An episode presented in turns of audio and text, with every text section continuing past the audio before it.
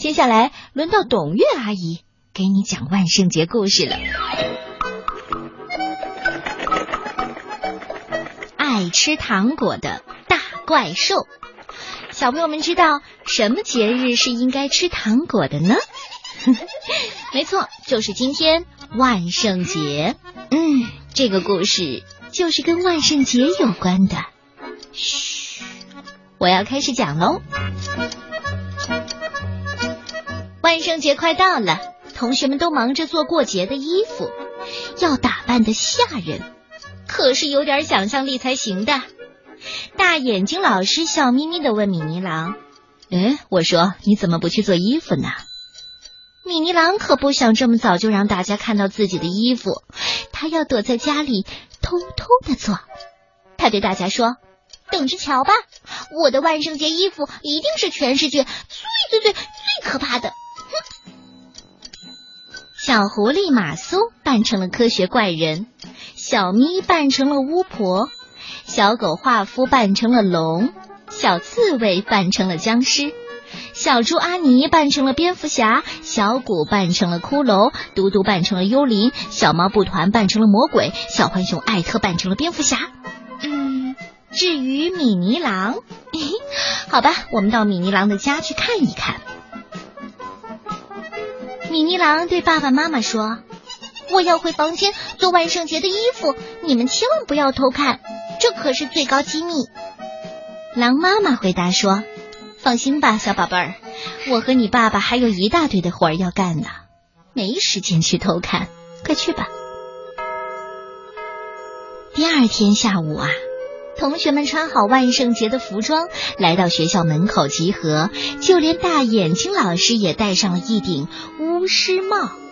小咪问小猪阿尼：“哎，你扮的是车夫吗？”馋嘴的小猪阿尼回答说。才不是呢！我扮的是蝙蝠怪，这拖车是用来装糖果的，我可要装上满满的一拖车。突然，大家看见操场上来了一只大怪兽，红短裤、大尾巴。嗯嗯，这不是米妮狼吗？小狗画幅夸奖道：“哎，我说米妮狼，你昨天说的可真没错呢，你的万圣节衣服果然是全世界最可怕的。”哎呦，瞧瞧你的牙齿！大家都冲着大怪兽高兴的欢呼起来。大怪兽大吼一声：“嗷！”去狂欢之前，先要填饱肚子。小刺猬指着一碗汤，好奇的问：“啊，这是什么汤？”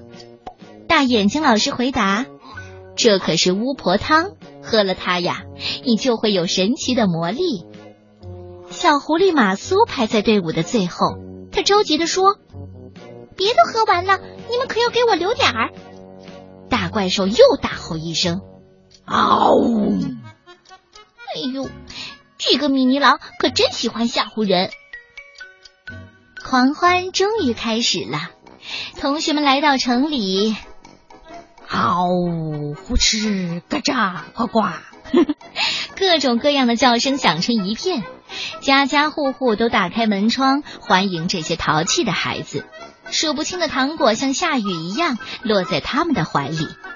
大家抱着这么多好吃的，高兴极了。小猪阿尼开心地说：“这下我们要大丰收啦！”狂欢的队伍来到了小猪阿尼家的门口，猪爸爸跳上矮墙迎接他们，还发出一声可怕的大吼：“呵斥！”是的，小淘气们不仅没有被吓到，还被逗得哈哈大笑起来。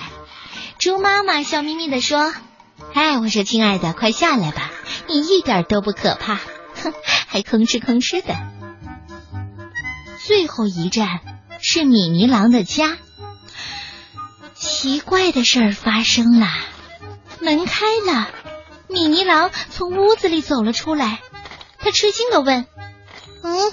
嗯嗯，狂欢已经开始了吗？哎呀，坏了！我刚才我刚才睡过了。听了他的话，大家都吓了一跳。小刺猬哆哆嗦嗦的说：“是是是是是，如果真的，米尼狼在家，那那那和我们一起的大怪兽就是就是是是真的怪兽！哎呀！这时候啊，大怪兽举起长长的手臂，大吼道：“嗷！”大家吓得撒腿就跑，边跑边喊：“救命！”扮成幽灵的嘟嘟脚上拴着很沉的铁球，根本跑不快。早知道这样啊，他肯定扮成滚来滚去的大南瓜。